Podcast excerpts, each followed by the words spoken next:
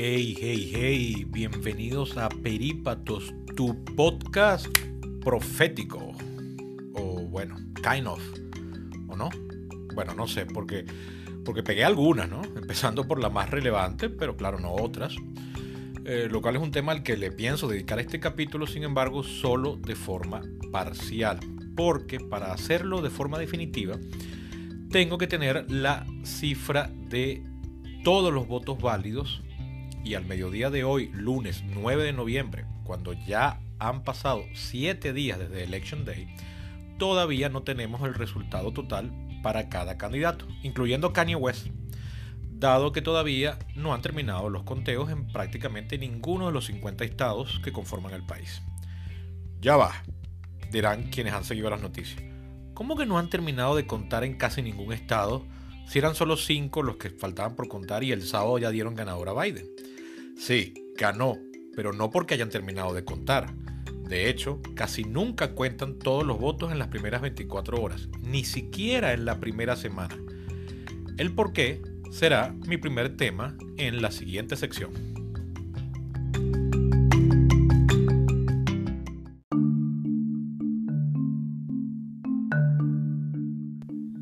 Aunque a los americanos les encanta decir que el suyo es el mejor país del mundo, ilusos, cuando los venezolanos sabemos muy bien que es el nuestro. ¡Ah!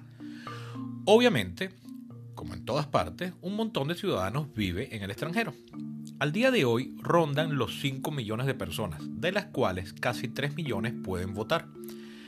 Esta cifra no se refiere únicamente al personal diplomático y militar desplegado alrededor del planeta, sino a todos los ciudadanos que viven fuera de su país, incluyendo personas que nacieron en Estados Unidos pero no se criaron allá, ya sea porque sus madres dieron a luz, mientras sus madres que no eran americanas, sus padres en general, los tuvieron cuando cursaban estudios, o cuando estaban allá por trabajo, o porque fueron a tenerlos con la intención expresa de que adquiriera la nacionalidad gracias al principio ius solis que impera en nuestro continente, según el cual todo el que nazca en el país es automáticamente ciudadano del mismo así en Estados Unidos como en la República Bolivariana. Este derecho también lo tiene gente que heredó la nacionalidad de al menos uno de sus progenitores, por más que en toda su vida solo hayan ido al país de visita o incluso sin eso. Toda esta gran diversidad de personas tienen derecho a votar en absolutamente todos los niveles de la administración pública, ya sean concejales municipales o miembros de la junta que dirige el distrito educativo del condado, siempre y cuando manifiesten el deseo de hacerlo por los consulados y, aquí viene la particularidad que nunca falta a la hora de analizar los Estados Unidos, se registren en algunos de los 50 estados o el Distrito de Columbia. Se pueden registrar de forma remota, no es que tengan que ir allá. Estos votos del extranjero se suman a los totales de cada uno de los estados, lo que lleva a preguntarnos entonces, ¿cómo es que han declarado un ganador todos estos años?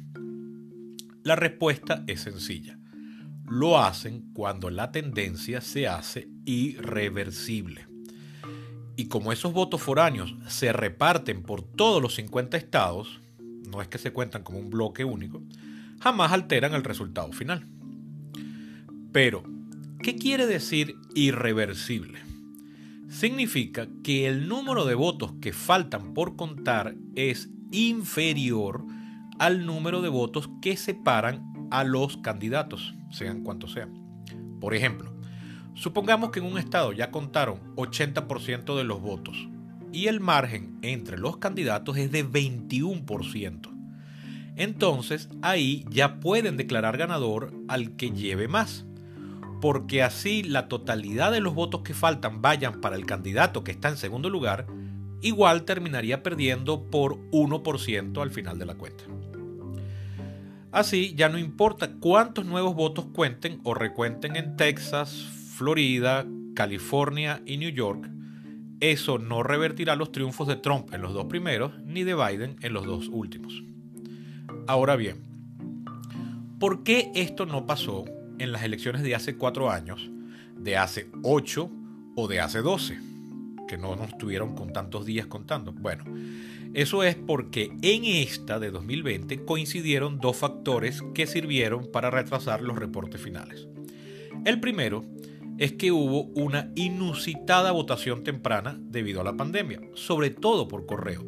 Y el conteo de estos votos siempre ha tomado más tiempo debido a que amerita mayores controles de seguridad como firmas, dobles sobres, escaneos previos, revisión humana, etc. En algunos estados ese trabajo se puede adelantar desde semanas antes, como Florida, que terminó de contar en la madrugada siguiente. Pero en otros no se puede hacer sino hasta Election Date, como Pensilvania, donde tomó cuatro días. Ya ven, ¿no? El segundo factor es que en varios estados los márgenes fueron muy estrechos, eliminando la posibilidad de cantar un ganador temprano, ya que las tendencias no serían irreversibles sino hasta muy avanzados los conteos. Son los casos de los seis estados polémicos. Alaska, Arizona, Georgia, Nevada, North Carolina y Pensilvania, que extendieron el proceso hasta convertir a Election Day en Election Week.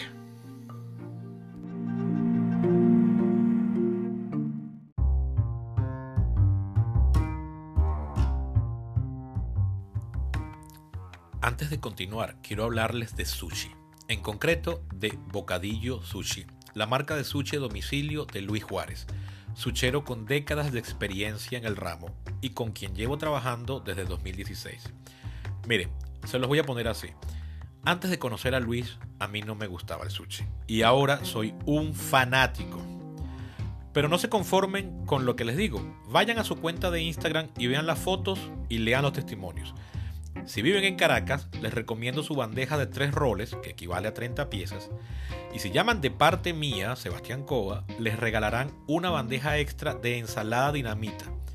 Vayan a Bocadillo Sushi en Instagram y hagan la prueba. Si no viven en Caracas, no importa, porque pueden darle ese regalo a alguien que quieran y que viva aquí pagando por Cel o PayPal. Bocadillo Sushi, el mejor sushi para llevar.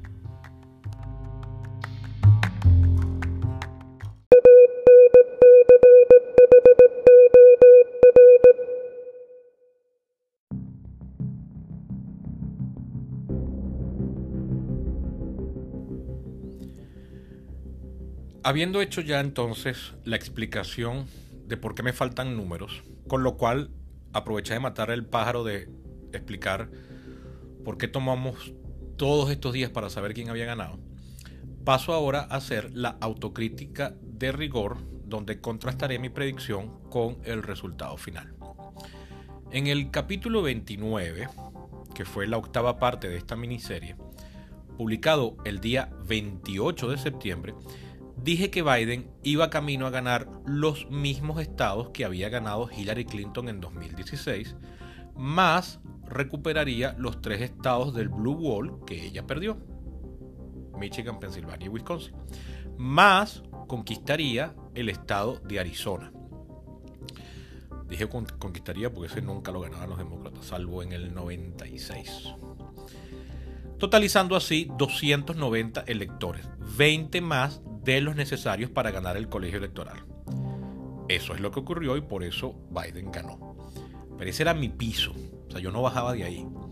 Adicionalmente, dije que de los otros estados que estaban peleados, Georgia y Texas los ganaría Trump, mientras que Florida, North Carolina y Ohio que estaban basculando mucho en las encuestas, los llamé toss-ups, es decir, estados donde cualquiera de los dos podía ganar. De los que canté para Trump, Texas efectivamente fue así, lo ganó Trump. Eh, Florida y Ohio también los ganó Trump, esos eran estados donde yo decía que cualquier cosa podía pasar. North Carolina aún no termina de contar sus votos, pero estimo que seguirá a favor de Trump, aunque se le reduzca su ventaja. Es decir, algo que también vi como igualmente probable. Lo que deja como mi único error a Georgia, un estado que la última vez que votó por un presidente demócrata fue en 1992.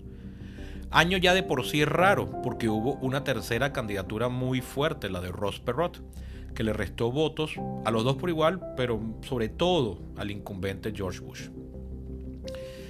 Así, no está bien que lo diga yo mismo, pero solo que solo me haya equivocado en uno de 50 estados más el Distrito de Columbia, me parece, miren, pues tremendo dato para ufanarme en mi próxima entrevista de empleo. si, si, quieren ser estrictos, chistes malos aparte, voy a quitar los tres estados en los que dije que podría ganar cualquiera de los dos. E igual, uno de 47 o de 48 si contamos al Distrito de Columbia, es un margen de error demasiado bueno para este simple mortal caraqueño. Sobre todo porque si esos tres estados iban para Trump, igual ganaba Biden, que es lo que al final pasó. Ahora bien, falta por discutir el tema de los márgenes, algo crucial para que esta disciplina mía, la ciencia política, pueda seguir teniendo pretensiones de ser científica y para que la industria de los estudios de opinión y las campañas electorales siga teniendo vida. Lamentablemente, como dije al principio, para analizar ese tema considero imperativo esperar a tener los votos finales, todos los votos. Porque como le dije a Guillermo, mi socio, todos estos días hemos estado discutiendo sobre qué tanto las encuestas se quedaron por fuera o no. Eh, yo creo que las encuestas no se equivocaron, porque todo cayó dentro de los márgenes de error. Como prueba, fíjense que el promedio general de encuestas de Real Clear Politics que reporté al inicio del capítulo 34, es decir, el anterior a este, publicado el día antes de las elecciones, mostraba ese promedio que la ventaja de Biden sobre Trump se había estrechado hasta 6,5%. Y al día de hoy, lunes 9 de noviembre, su margen de victoria parece estar precisamente entre 4 y 6%. Es decir, que spot on. A nivel estatal, sin embargo, que es donde importa, concentrándome solamente en los campos de batalla clave, es decir, Arizona, Florida, Georgia, Michigan, Nevada, North Carolina, Pensilvania y Wisconsin, la mañana de aquel mismo 2 de noviembre, Electoral Vote reportaba, reportaba los siguientes promedios ponderados, según la fórmula de ellos. Arizona, Biden 48, Trump 47. Quedó 50-49, o sea, la pegaron. Florida, Biden 49, Trump 47. Quedó 48-51. No la pegaron. Georgia, Biden 49, Trump 47. Quedó 48-48 empate con una libre ventaja a favor de Biden. Por eso están recontando. Michigan, Biden 51, Trump 43. Quedó 51 a 48. Nevada, Biden 49, Trump 45. Quedó 50 a 48. North Carolina, Biden 49, Trump 47. Quedó 49 50. O, o va hasta ahora, ¿no? no han terminado ahí, no han reportado. Y en Wisconsin, finalmente, ellos habían pronosticado Biden 52, Trump 45 y quedó 50-49. En estadística se utilizan márgenes de error de entre 3 y 5%. Más de eso la predicción no sirve. Eso significa que, por ejemplo, si las encuestas predicen un triunfo del candidato A, 53-47 sobre el candidato B con margen de 5%, A puede sacar entre 48 y hasta 58. Fíjate, le habían pronosticado 53, pero si el margen es de 5, quiere decir que puede bajar hasta 48 y subir hasta 58. Mientras que B, a quien le habían pronosticado 47, puede bajar hasta 42 y subir hasta 52. Es decir, que la elección puede voltearse casi en la misma proporción. Por eso es que toda ventaja que esté por debajo de 5% se la suele llamar empate técnico. Todos los resultados que listé arriba, cuando mencioné los, estados sobre, sobre la base de Electoral Vote, entran en esa categoría de empate técnico. Y si trabajo con un margen más estricto de 3%, que es lo ideal, de hecho las muy buenas encuestas trabajan con 3, Biden sigue quedando dentro del margen, dentro de su margen ganador en todos los estados. Y Trump solo se sale en Florida, Michigan y Wisconsin, donde creció es a costa de los indecisos.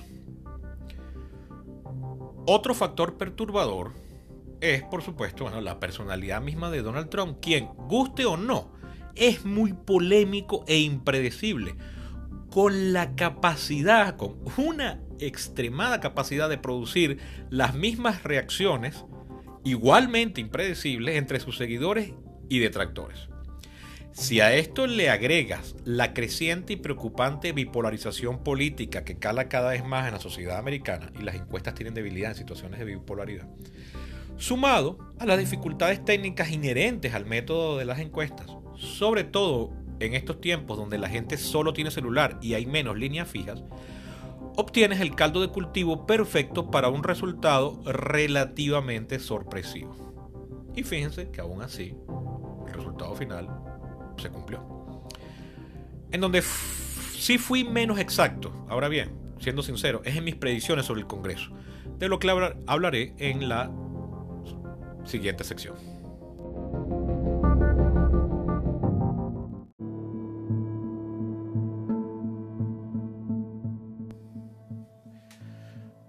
Ya y se me pegan las palabras. Bien, les decía del Congreso. En los capítulos 31 y 32, publicados los días 12 y 19 de octubre, respectivamente, analicé las elecciones legislativas que iban paralelas a la contienda por el Ejecutivo diciendo o afirmando que los demócratas mantendrían su control sobre la Cámara de Representantes, actualmente de 235 contra 199, con probabilidades incluso de aumentarla.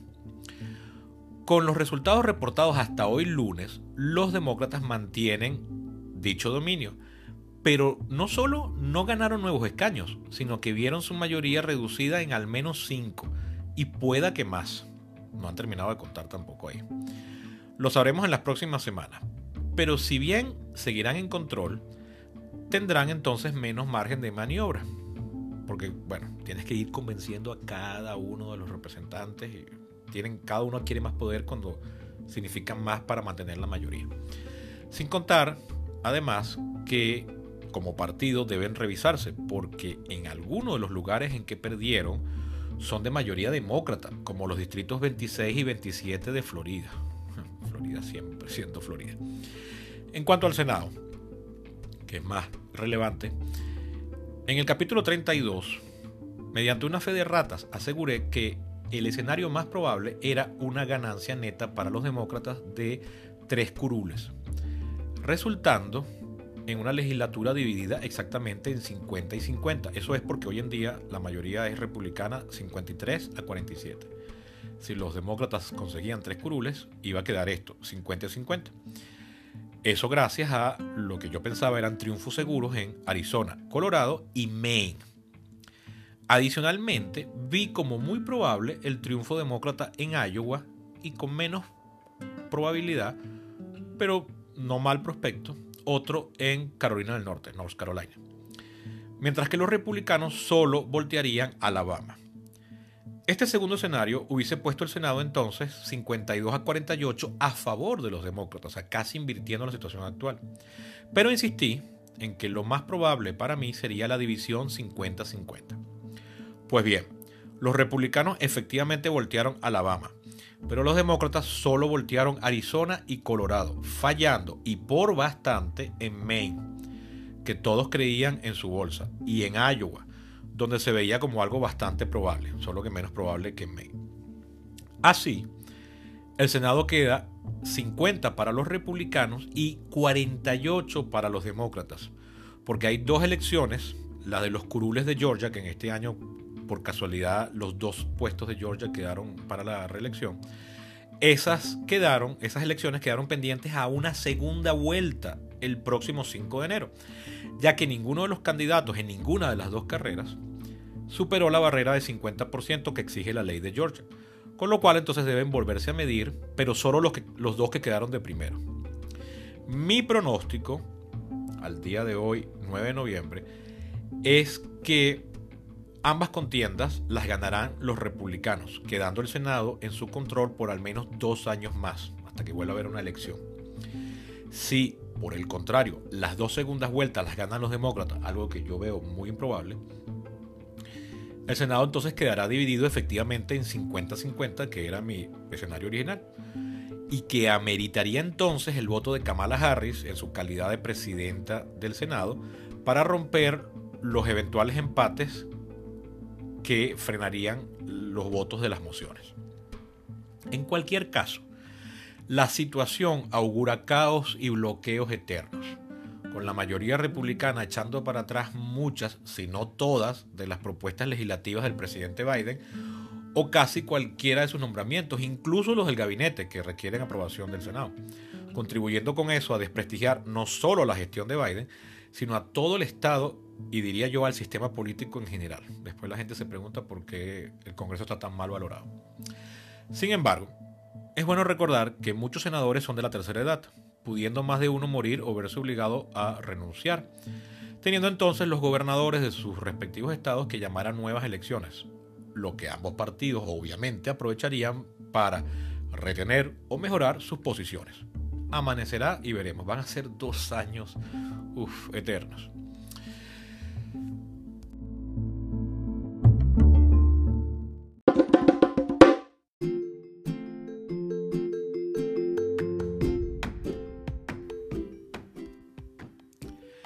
Hasta aquí este capítulo. Notarán que no hice mención alguna a las acusaciones de fraude hechas por el comando de Trump, ni a los innumerables rumores y memes sobre votos multiplicados o borrados mágicamente. La BBC publicó la semana pasada, hacia el final, un muy buen resumen de los cinco casos más importantes. Eh, casos, si quieren llamen los escándalos, entre comillas, los cuales incluían la aparición de un muerto eh, votando, entre comillas, en Michigan, o sea, el nombre de una persona muerta, obviamente, no, no un cadáver. Eh, una curva que la gente comparte sin ni siquiera decir qué es. Eh, una curva en la que mostraba un salto abrupto en los votos pro Biden en Wisconsin, si mal no recuerdo, y la acusación de que en Arizona, eh, si rayabas la boleta con un marcador Sharpie en vez de con un bolígrafo, la máquina no lo registraba.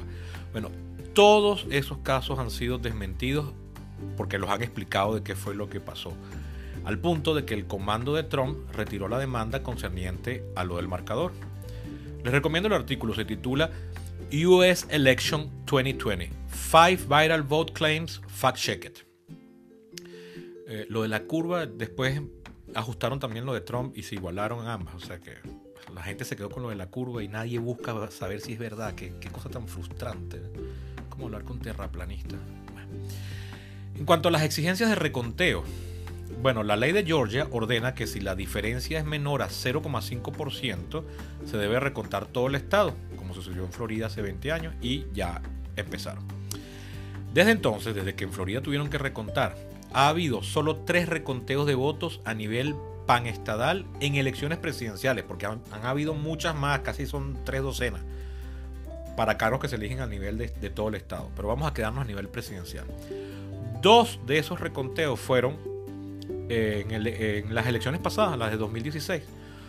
Uno de los reconteos fue en Wisconsin, donde a través de ese reconteo solo cambiaron 131 votos de 2.976.150 emitidos. Es decir, cambiaron el 0,004%. El otro fue en Nevada, en aquel mismo año, donde apenas cambiaron tres votos, solo tres, de 1.125.385 emitidos. Es decir, el 0,0003% del total. Finalmente, bueno, la más famosa de todas, Florida en el 2000, eh, el reconteo cambió 1.163 votos de 5.825.043 emitidos, o sea, solo 0,02%. Y las ventajas de Biden en todos los estados que Trump está pidiendo recontar es mayor a estos ínfimos números. En el que es menor, que creo que es Georgia, es 0,4%. Esto sí ha sido todo por hoy. Continuar hablando de fraude es caer en teorías de la conspiración y a mí no me gusta discutir de religión u otras creencias.